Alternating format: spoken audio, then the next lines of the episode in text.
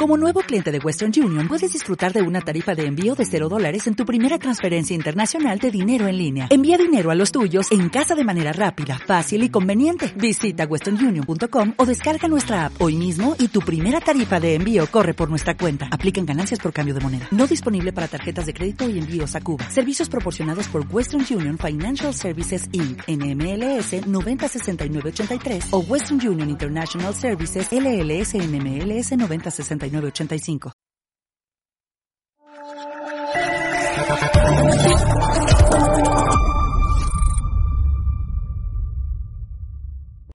Muy buenas a todos, esto es Estado de Alarma. Hoy estrenamos este programa por YouTube de media hora de duración. Estaremos de lunes a jueves a partir de las ocho y media de la tarde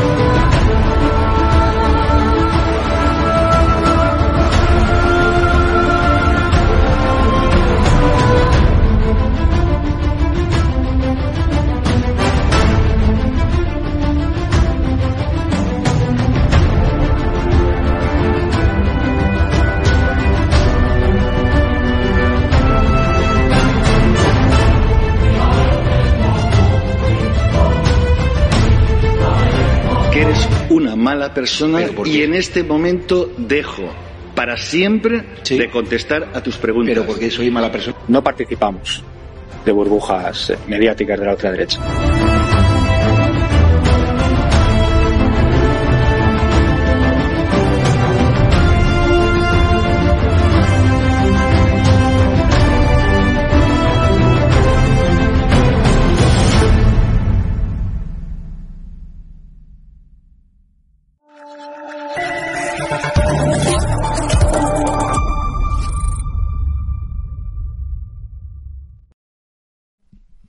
Buenas noches, espectadores de DATV de Informa Radio. Como siempre es un placer abrir las puertas de esta casa, ¿no?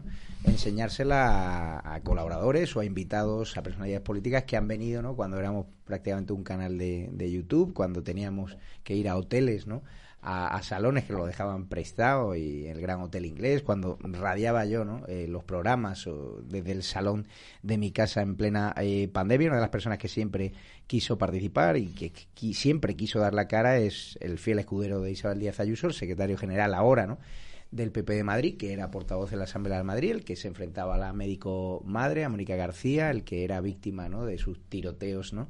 Eh, figurativos y tenemos ya a Alfonso Serrano en las instalaciones de DATV Informa Radio. ¿Qué tal, Alfonso? ¿Cómo estás? Muy bien, muy buenas noches y encantado de estar aquí en vuestra nueva sede. La verdad que veo que, que la cosa va bien, va creciendo y siempre, como liberales que somos, todo lo que sea ampliar los medios de comunicación en libertad y que vayan creciendo, pues desde luego que es muy positivo. Nos había ofrecido irnos a Cuenca, pero allí Cuenca ya lo hemos demostrado, está en ruina, en la ruina del PSOE, porque lo cierto es que cuando sales de la Comunidad de Madrid ven mucho comercio cerrado, ven mucha sociedad, ven muchos hosteleros eh, cansados de la falta de ayuda, de las restricciones durante la pandemia.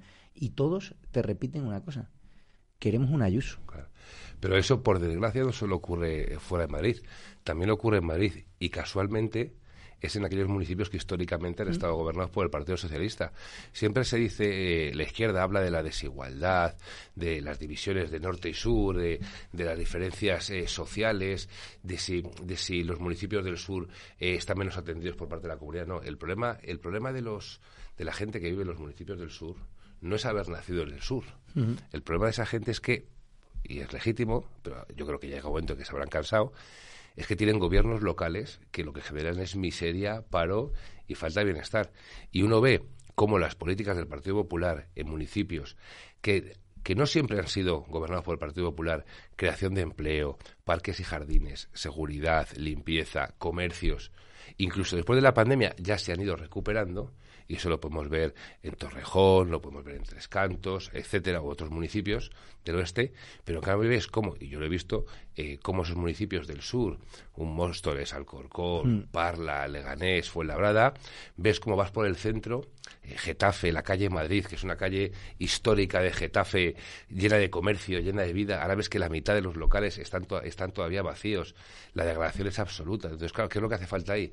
Pues evidentemente, pues un ayuso en cada uno de esos municipios, ¿no? Y yo creo que nuestros candidatos ahí están haciendo un gran trabajo de proyectar ese, ese proyecto político y dinamizar unas ciudades que tienen todo lo que se necesita para crecer. Tienen una, la gente con ganas de trabajar, mucho potencial desde el punto de vista de industria, de comercio, incluso de turismo. Y lo que hace falta es un gobierno local allí que, que, sea capaz de aunar todas esas voluntades y sacar esos proyectos adelante. Tenemos muchos temas de los que tratar, pero como has empezado, ¿no? Por ese mm. cinturón rojo de, de, la Comunidad de Madrid, todo el mundo da por hecho de que Isabel Díaz Ayuso está cerca de la mayoría absoluta, pero os enfrentáis a un problema. Usted que ahora está en la fontanería del partido, viendo los sondeos, siendo el secretario general y tratando, ¿no?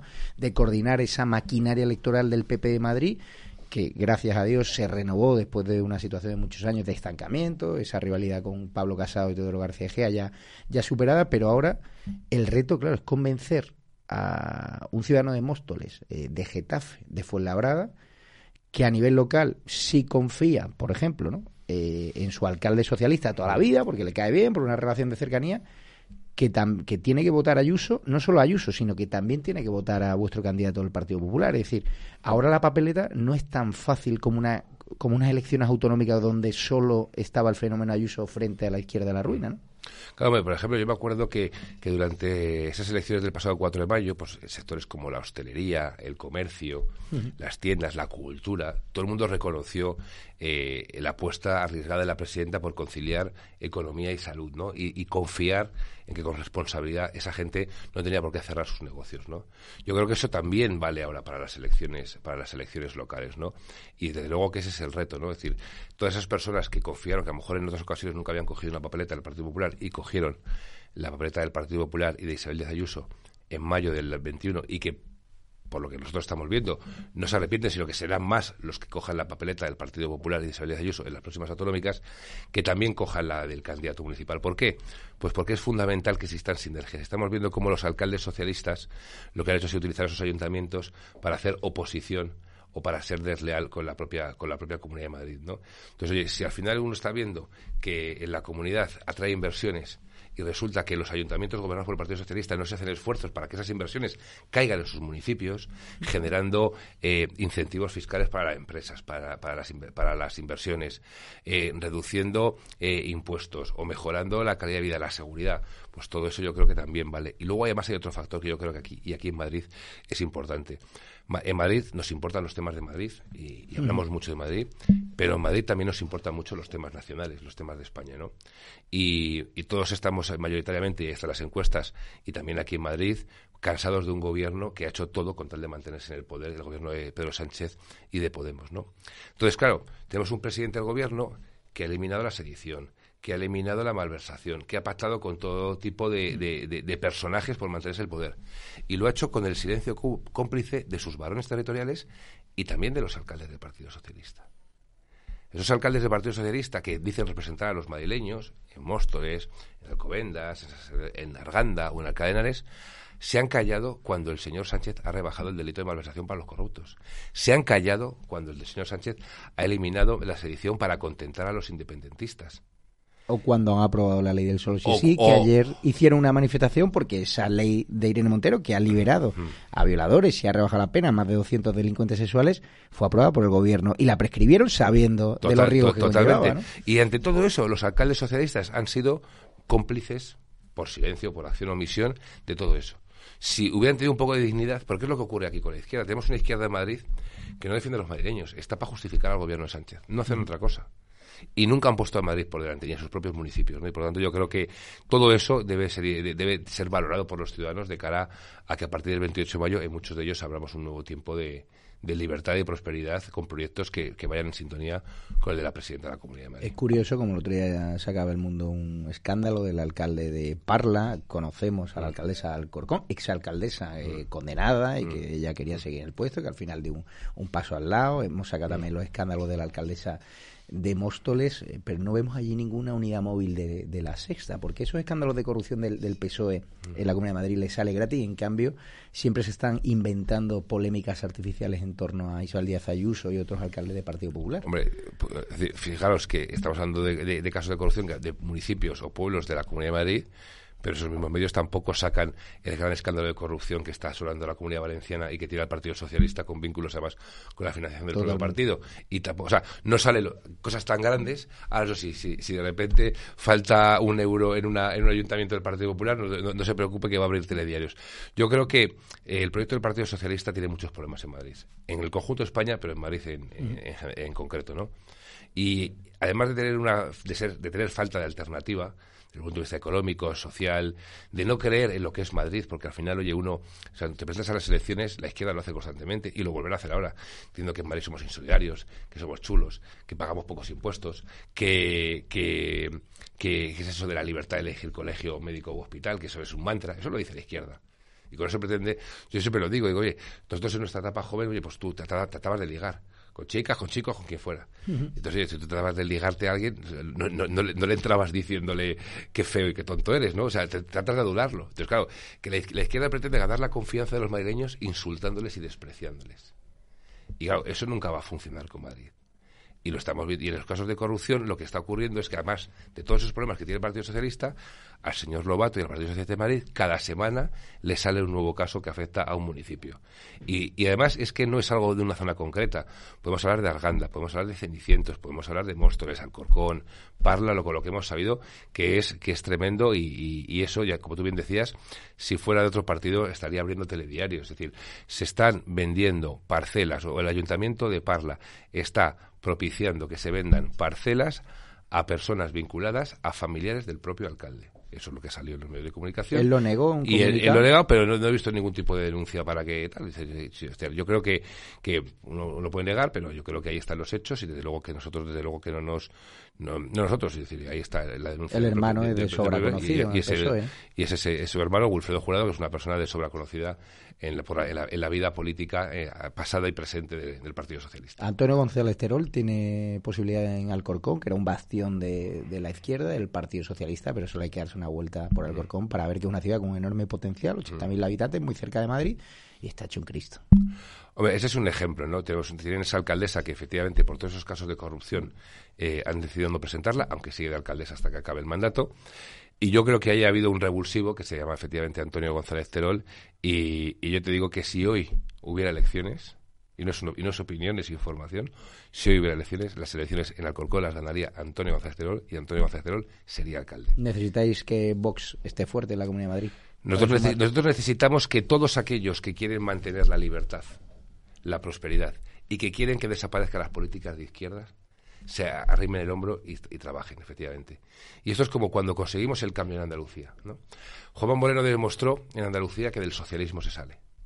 Y si, y si el Partido Popular en Andalucía eh, fue capaz en el, eh, eh, en un primer momento con, el, con el apoyo de Vox, como, efectivamente fue en el año 2018, acabar con 40 años de socialismo, también nosotros podemos ser capaces de acabar con muchos años de socialismo en muchos municipios de, del sur. ¿no?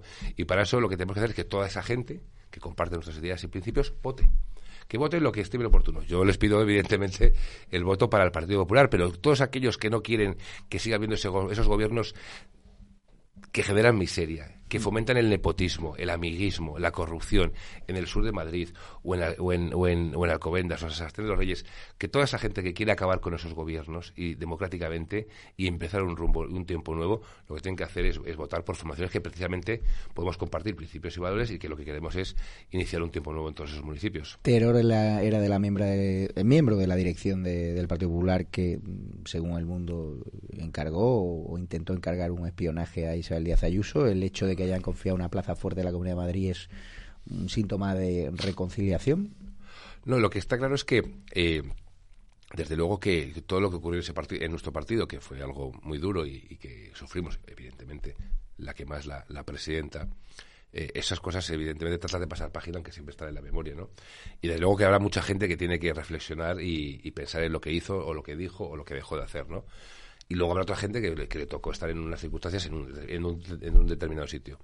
En cualquier caso, lo que demuestra la decisión de la presidenta es que lo que quiere es lo mejor para el partido, y lo mejor para los ciudadanos en cada uno de los municipios, ¿no? Y desde luego que si hacía falta un cambio eh, importante en, en Alcorcón, eso pasaba por presentar un proyecto en el que los ciudadanos de Alcorcón vieran que lo que teníamos ahí es un, es un candidato eh, dispuesto a darlo todo, como en su momento se le encargó por parte del partido a Boadilla, sin ser de Boadilla, pero demostró que en un municipio se puede generar confianza, atraer inversión, mm. generar empleo, generar riqueza y revertirla en un municipio de los que es envidiable eh, eh, por muchos de la Comunidad de Madrid. Y eso no es porque esté cerca de la cartera de Coruña, eso es porque ha tenido gobiernos del Partido Popular. Y esa misma experiencia que ha hecho Antonio en, en Boadilla es la que quiere trasladar a, al Corcón y yo estoy convencido de que, de que así será a partir del 28 de mayo. Está planificando ya la campaña del 28M, no solo a nivel autonómico, sino a nivel municipal con personas importantes como Ana eh, Millán en la anterior autonómica en la anterior autonómica jubilasteis a Pablo Iglesias. Eh, no sé a quién vais a jubilar ahora las próximas. Sánchez pues no, no, lo sé no lo sé. Yo yo estoy convencido que, que el próximo que el próximo 28 de mayo va a ser el principio del final de Sánchez. Porque yo estoy convencido que en toda España hay muchas ganas de votar. Tenemos ahora estas primeras elecciones municipales y autonómicas en, en 15 en 15 comunidades y que ese voto a favor de, de proyectos de libertad, de prosperidad y bienestar como los que representa el Partido Popular se va a unir un voto de censura también al sanchismo a través de sus alcaldes, como digo, cómplices de toda la gestión del Partido Socialista y de, y de Podemos, ¿no?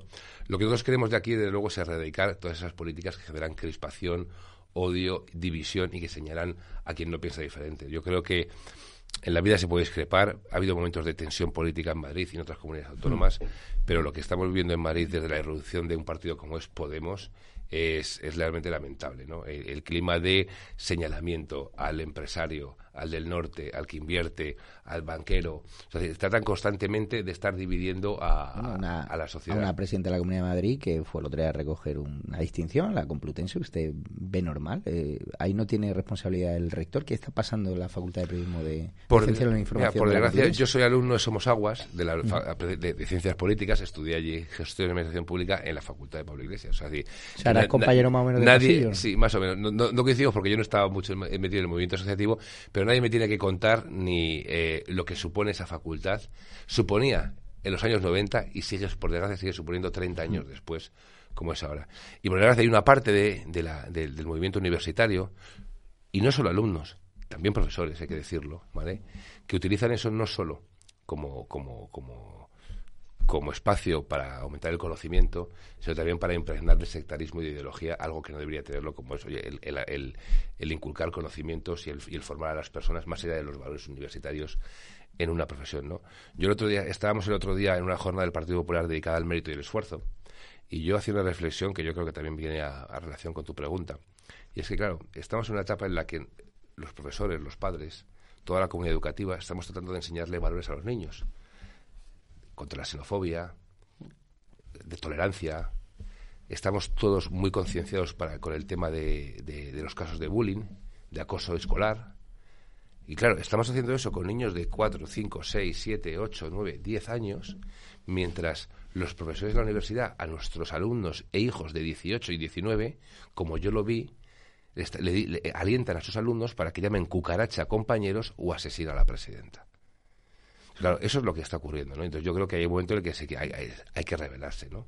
Y, yo creo que existe esa juventud que efectivamente va a la facultad a estudiar, a aprender, a adquirir conocimientos y no se mezcla en, temas políticos porque lo, hará en otro tipo de ámbitos, porque ese no es el, el, que hay que hacerlo, y la izquierda se aprovecha de ese silencio de mucha gente que va a estudiar y a, y a trabajar, ¿no? Y pero, pero, pero todo eso es el germen de, de Podemos, ¿no? Y por eso yo espero que, que sin duda lo, mejor que nos podría ocurrir, y yo creo que existe esa posibilidad, es, es que es que Podemos poco a poco vaya desapareciendo las instituciones. Ahora también tenéis, ¿no? A Más Madrid, que es una izquierda radical eh, camuflada, ¿no? La sí, con ray y de Mr. Wonderful, pero es Podemos. de la que vive en el retiro, ¿no? Eh, Mónica eh, García, la, la pistolera Pero sí que es cierto que han agarrado la bandera de la sanidad pública de Madrid, de que es un desastre. Los medios de comunicación, la SER, el país, parece que uno está en, en Kenia. O sea, y uno luego va al hospital de la sanidad pública madrileña, está mejor que los de Aragón, o está mejor que los de Extremadura, o está mejor que los de Castilla-La Mancha,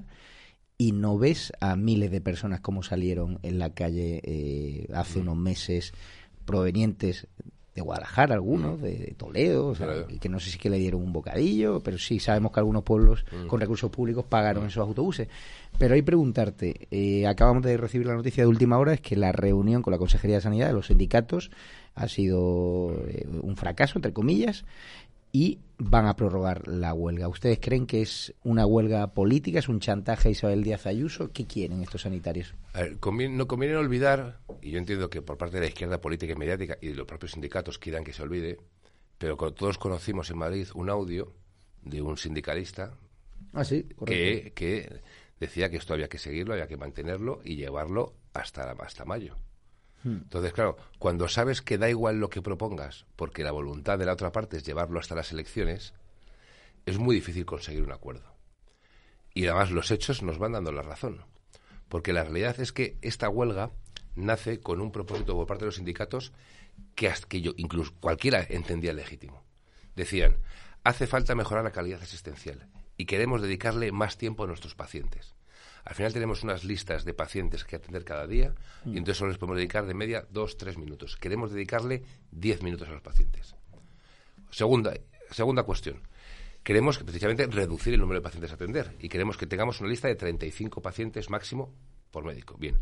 Y luego hay problemas en los que efectivamente hay localidades de Madrid más alejadas de la, de, la capital, en las zonas rurales, que cuesta que vaya médicos que vayan a hacer allí porque están mm. lejos, porque no viven allí y se tienen que desplazar. Por lo tanto, hace falta incentivos para eso. Teniendo en cuenta que ya hay un plan de incentivos para toda la, atención primaria desde hace un año. Bien, pues resulta que esas mismas reivindicaciones son las que se han hecho en el resto de comunidades autónomas, prácticamente las mismas. Y resulta que la Comunidad de Madrid dice, perfecto, 10 minutos por paciente. Perfecto, 35 pacientes máximo. Y por supuesto, vamos a hacer un plan de incentivos para mejorar los sueldos en aquellos lugares donde es más difícil y para aquellos médicos que tienen mayor presión, mayor número de, pacientes para atender y que atienden, también darles un incentivo. Bueno, pues eso mismo que piden en todas las comunidades autónomas, que también piden en Madrid y que Madrid, la comunidad, ha aceptado, es lo que los sindicatos en otras comunidades autónomas han visto correcto y han cerrado las huelgas. Y aquí en Madrid la mantienen cada vez que llegamos a un acuerdo en algún punto, sacan una nueva reivindicación. Como en este caso creo que era un aumento lineal de 500 euros eh, eh, a todos los médicos de atención primaria. Que porque los 600 o 1000, si, aquí de populismo vamos, podemos ir, podemos ir todos. Por lo tanto, lo que existe detrás de todo esto es evidentemente una intencionalidad política de seguir fomentando una huelga que cada día tiene menos seguimiento por parte de los profesionales todo hay que decirlo, y que al final aquí quien está pagando, y, yo, y a mí es lo más importante, quienes pagan son nuestros mayores, nuestras familias, los hijos de nuestros de, de, de, las familias madrileñas que, que, quieren que quieren su centro de salud abierto, con sus pediatras, con sus médicos de, cabecera y que por desgracia en estos momentos no lo tienen como debieran y como tienen derecho a ello, por una huelga que nosotros, nosotros consideramos que ya ha perdido todo el sentido cuando las reivindicaciones con las que surge esta huelga han sido ya comprometidas. ¿Va a tener coste electoral, eh, según lo que está viendo usted en los sondeos internos? A ver, hay una cosa que quienes llevamos un tiempo en política no se nos olvida, y es que, según la izquierda, llevamos 25 años destrozando la sanidad. Debemos de ser muy malos, porque llevamos 25 años y no somos capaces de conseguirlo, ¿no? Y la realidad es que año tras año sale, una sale alguna noticia, un ranking de hospitales, en el que los mejores hospitales públicos de Europa que corresponden a España son madrileños. Salen las encuestas independientes sobre la satisfacción con el sistema sanitario madrileño y, y sacamos un 9 de 10. Pero claro, cuando llegan elecciones, automáticamente la izquierda saca a pasear sus mareas, sus plataformas, y es una especie como de ranking, a ver quién hace más ruido, porque luego hay un premio al final de todo esto, Javier. Hmm. Y es que al final de esta carrera de mareas, el que más grite va en un puesto en Más Madrid. Ah, o, el que sale en televisión española. Claro, decir, al, final, al final estamos viendo si, si, el, si el taxista de Podemos, o el enfermero de Más Madrid, o el que más grita, o el que más insulta a Ayuso, el que, el que consiga más agitación, El que tenga más visibilidad, ese luego tiene un puesto garantizado en la lista de Podemos o de, o de Madrid. Por lo tanto, estamos acostumbrados a esto, porque además es una mentira, es una falacia. sabemos que la sanidad madrileña tiene problemas, pero como el resto de España se está viendo. Lo que pasa es que no interesa hablar del resto de España. Lo que no tiene sentido es que el otro día Almodóvar lanzase una soflama en contra de la sanidad pública madrileña en Aragón, en Zaragoza, que tiene la peor sanidad de España. ¿Ustedes cómo lo valoran? Hombre, pero es que es Almodóvar. Es que, es que, como bien dice la presidenta, yo creo que la izquierda está al borde de un ataque nervioso. Porque ve que donde allí donde gobierna puede perder el poder y donde gobierna el Partido Popular no va a conseguir. Pero Almodóvar que está enfadado, porque la presidenta va a ver Malinche, el gran musical de Nacho Cano y no la peli de Almodóvar, la última que era infumable, o, por qué se enfada Almodóvar. Hombre, yo creo que ¿Qué hay detrás subvenciones? es una, es una, es una absoluta, porque fíjate, además yo creo que es ingrato. la sanidad privada. Además es ingrato, porque fíjate, yo creo que hay una cosa que, además lo estamos viendo, tú has nombrado a Nacho Cano, ¿no?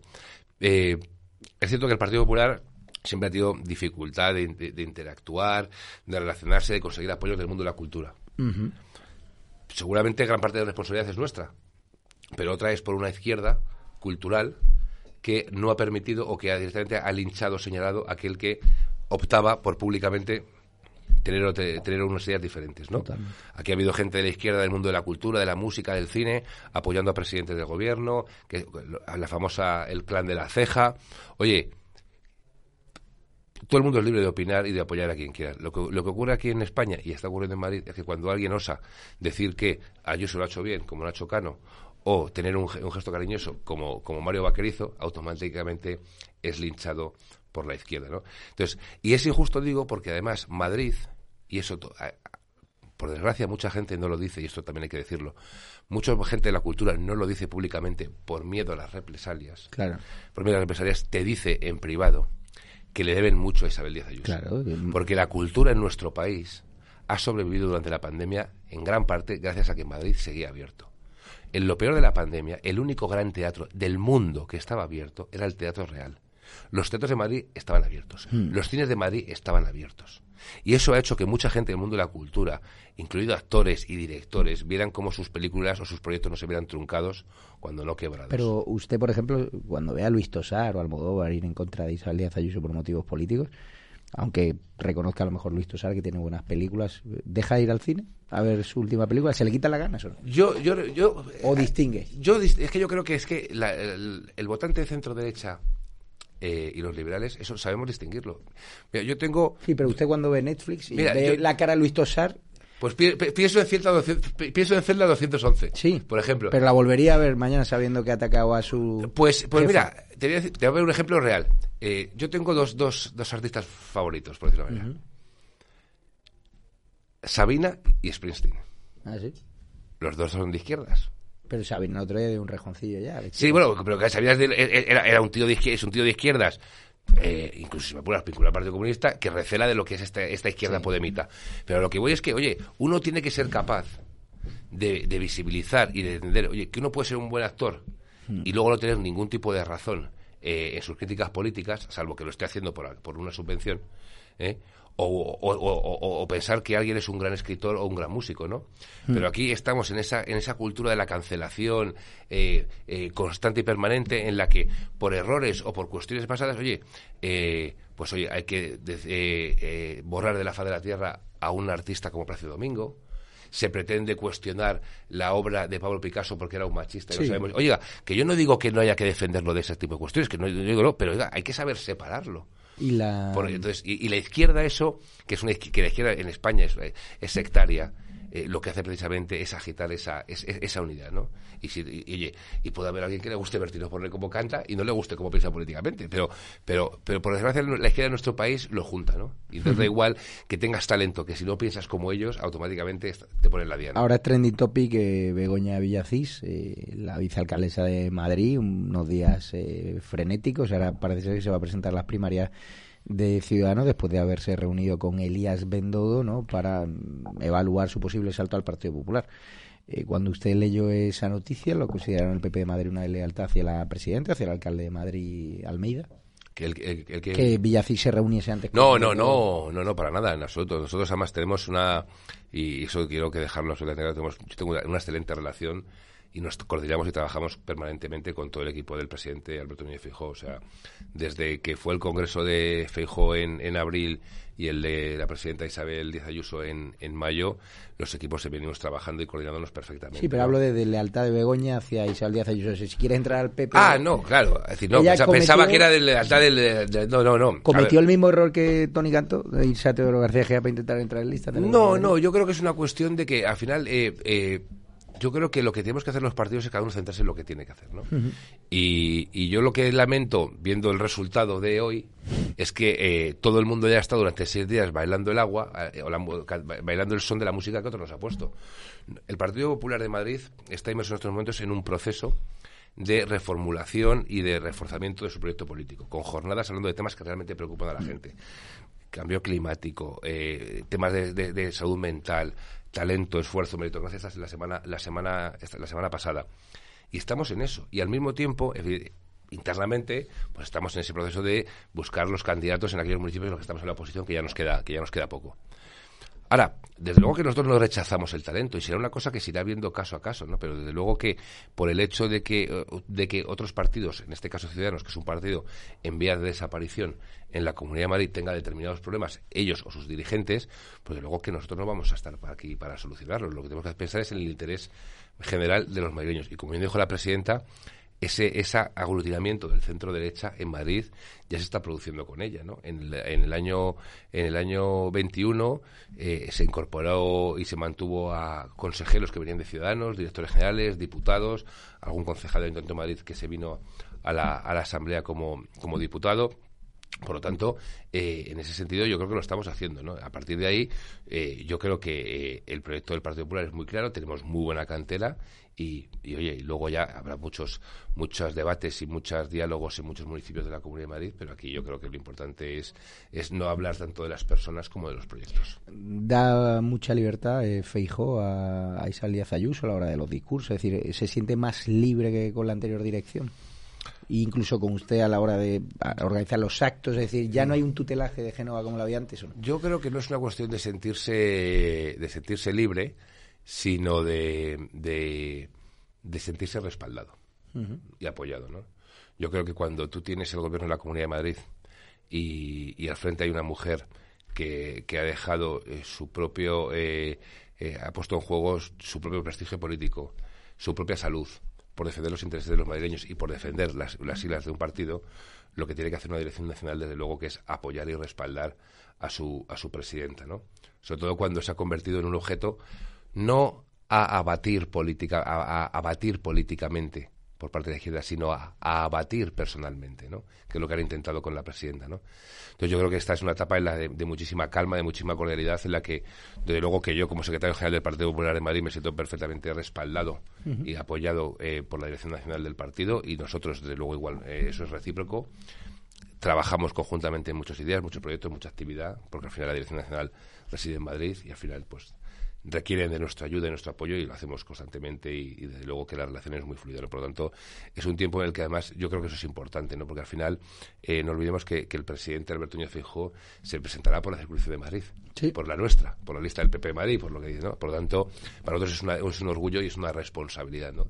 Y lo que queremos es conseguir el mejor resultado en las próximas municipales autonómicas para que eso sirva de base para que cuanto antes Alberto Núñez Feijóo llegue a la Moncloa. Usted que es futbolero, es colchonero del Atleti, eh, ¿quién sería Isabel Díaz Ayuso en la alineación de, del Atlético? Uh, pues no sabría yo qué decirte, el actual, o, históricamente. El, actual. bueno, hazme, o sea, un jugador histórico del Atleti. A ver, eh, mira. Con una licencia. Pablo Futre o... A ver, desde luego tiene que ser alguien que se siente identificado con la, con la afición. Simeone, ¿no? Entonces, eh, sería una mezcla a lo mejor entre el Cholo Simeone y Torres. Porque no olvidemos una cosa, primero, o sea, por la garra, por el ímpetu, por hablar claro, y sobre todo porque eh, desde el punto de vista de lo que es el partido, Isabel Díaz Ayuso es una mujer que conoce el partido, sus entrañas, ha empezado desde abajo, es una mujer humilde, es una mujer muy trabajadora es una mujer muy comprometida. Por lo tanto, esos son valores del Atlético, aunque ya no lo sea, y yo sí, pero, pero, y si me oye, pues seguro que me regaña, pero bueno, pero, pero yo creo que, que al final todo aquel que, que va a un partido del Atleti y que vive el espíritu rojo y blanco, al final se le abre un poquito el corazoncito y ya tiene ahí algo, algo ¿Cuántos selfies lleváis desde que le acompaña a todos los sitios? Uf, no sé, no sé. La verdad es que yo no conozco a, a, persona con mayor paciencia, ¿no? Pero es que además no es, no es una paciencia porque no es algo que, que haga de manera forzada, ¿no? Ni, ni como... O sea, eh, aquí hay dos diferencias, hay dos, hay dos maneras de ver la política, ¿no? Está la del Pedro Sánchez, que vuelve de un viaje de Davos y le, y le y pide al PSOE de Coslada que le monte una pachanga de petanca con algunos veteranos de, de, Coslada, incluido el alcalde, para venderlo como me he hecho una foto con pensionistas. Sí, sí. Que eso es lo que hizo Pedro Sánchez. Y luego está la presidenta, que evidentemente, más allá de que ahora en la izquierda, Podemos, el PSOE, le va mandando emisarios y gente para, para decirle barbaridades en algunos actos, en el 99% de las veces lo que tenemos es una presidenta que cuando va por la calle la gente le para, le saluda, se quiere hacer fotos con ella y evidentemente es un fenómeno que va más allá de lo político. ¿no? Y la fortuna que es que la tenemos en Madrid. Hablabas de Sánchez. Última hora, Mohamed VI planta a Sánchez la gran cumbre que Moncloa califica de histórica, en ese encuentro que ha organizado en Rabat, pues parece ser que el rey de Marruecos ni está, ni se le espera, y le ha dicho que ya vuelva usted otra vez. No sé cómo lo valoran. Eh, he visto un mensaje del propio presidente que decía algo así como que, oye, que qué gran programa esta bilateral histórica entre, entre los dos países. Oye, bilateral histórica de alto nivel entre los dos países y resulta que el jefe de Estado no va a recibir a nuestro presidente del gobierno, pues como español la verdad es que siento que es una especie como de desprecio, ¿no? Al presidente y por ende a todos los españoles, ¿no? Y eso demuestra un poco cuál es la, la situación en estos momentos con un país con el que tenemos que tener una relación cordial, son nuestros vecinos, pero que esta legislatura ha dejado algunos episodios que todavía quedan por esclarecer. Y, no sé si lo habrá organizado Begoña, ¿no? El desastre este, porque hay muchos aspectos que tiene que esclarecer Begoña sobre su relación con Marruecos. No, y el propio y el propio presidente y cuestiones que tienen que ver con la inteligencia, con el Sáhara, con la posición del Sáhara. Han pasado muchas cosas en el tema de Marruecos que no sabemos eh, a qué obedecen y que yo confío en que en algún momento se esclarezcan. Y ya para acabar, Juan Lobato eh, se va a llevar el voto de castigo a, Sánchez, va a estar por encima de, de Más Madrid, como ve al candidato del PSOE, que sí que hay que decir que están todos los medios de comunicación todos los días dando la, tabarra. Sí, hombre, va a todos los medios de comunicación, el problema es que luego se equivoca a la hora de saber defender lo que tiene que defender. No sé si va a bajar o, subir impuestos, todavía no me ha quedado claro. Yo no, eso nadie lo sabe. Y claro, ese es el problema, que cuando, como no están acostumbrados a bajar impuestos, pues cuando tratan de vender algún tipo de propuesta fiscal que pretende según dice él, bajar impuestos, pues eh, les cuesta explicarlo. Y al conjunto de los marinos entenderla. El señor Lobato que lleva año y medio hablando de su propuesta fiscal y todavía nadie ha sido capaz de entenderla, ¿no? Pero como decía antes, ese es uno de los principales problemas que tiene, o uno de los muchos problemas que tiene el Partido Socialista en Madrid, ¿no? Es un proyecto que en este momento está desdibujado, sin liderazgo y que nuevamente vuelve a estar, eh, eh, de alguna manera, pilotado y controlado por Moncloa y por Ferraz. Al final, la persona que lleva Lobato a, a, su lado es una persona del gabinete del presidente. Eh, nos han traído a, a la ciudad de Madrid, que fíjese, para que vean que nosotros encantados, Madrid es una tierra abierta, nos han traído a una mujer, creo que nació, no sé si en Palencia, en Valladolid, pero que ha vivido toda la vida en Alcorcón. Pero oye, pero aquí en Madrid eso es, nosotros encantados. Pero que pasa más tiempo en otros países eh, fuera de España que en los 21 distritos de Madrid, ¿no? Que es la señora, la señora Maroto, ¿no? Una mujer que se enorgullece de todo lo que el sanchismo ha hecho contra Madrid. Y esa es la que traen como candidata al Ayuntamiento de Madrid, ¿no? Por lo tanto, yo creo que el PSOE tiene muchos problemas eh, y es un problema de, de, una nueva batalla interna de la izquierda en la que desde luego que nosotros no vamos a entrar porque lo que nosotros aspiramos es que a que toda esa, más allá de izquierdas y derechas, todos esos madrileños que, que lo que quieren es prosperar, sin que las administraciones les pongan trabas, pero que la administración sí que esté ahí para cuando hace falta ayuda y que nadie se quede atrás, pero que quiere, pues eso, bajar impuestos, ampliar los espacios de libertad, mejorar nuestra sanidad, nuestra educación, Madrid está siendo en estos momentos un ejemplo de éxito en muchas cosas, en inversión, en economía, en inteligencia artificial, en cultura. Y eso a la izquierda no le gusta. No le gusta. ¿Hay riesgo que el Ayuntamiento de Madrid caiga en mano de la izquierda con esta historia de Begoña Villacid, de la fragmentación? A ver, yo, yo creo que eh, la única certeza que uno tiene en democracia es cuando los ciudadanos votan. Hasta entonces, todo son hipótesis. Entonces, las encuestas, y salen muchas de la Ciudad de Madrid, de la Comunidad de Madrid, eh, pueden ser muy optimistas y desde luego que, que, reconforta trabajar sobre la base de estudios que dicen que la gente no solo está, está satisfecha de haber votado al Partido Popular hace dos años o hace cuatro en el Ayuntamiento de Madrid, sino que hoy serían muchos más lo que lo harían, ¿no? y eso te reconforta. Ahora, eso lo que tiene que, no tiene que hacer es que nos confiemos, ¿no? Eh, quedan tres meses, por, cuatro meses por delante, cuatro meses en los que la izquierda va a intentarlo todo y va a tratar de atacar a la presidenta Isabel Ayuso y a los candidatos del Partido Popular por tierra, mar y aire. Yo se lo digo siempre cuando me reúno con ellos. hay que estar preparados porque cada día que pase, todos los candidatos nuestros que estamos en la oposición ahora mismo, se les va a ver como alcaldes y cuando más cerca estén de la alcaldía, más dura va a ser la campaña de la izquierda contra ellos, ¿no? Y contra la presidenta va a ser igual.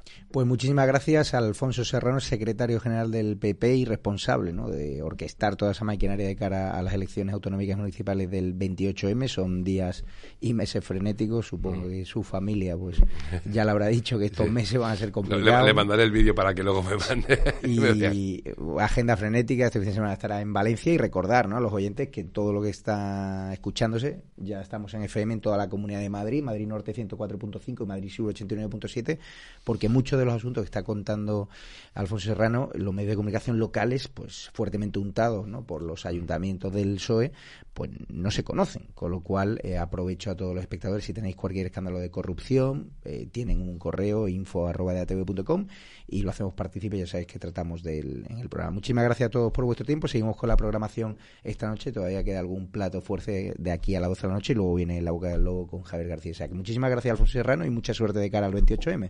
Muchísimas gracias, un placer y, mucha suerte con el nuevo proyecto. Ay, a ver si te cambia de equipo, por cierto. No, eso, eso nunca, eso, eso nunca. Bueno, pues nos vamos ya. Un abrazo fuerte. Cuídate.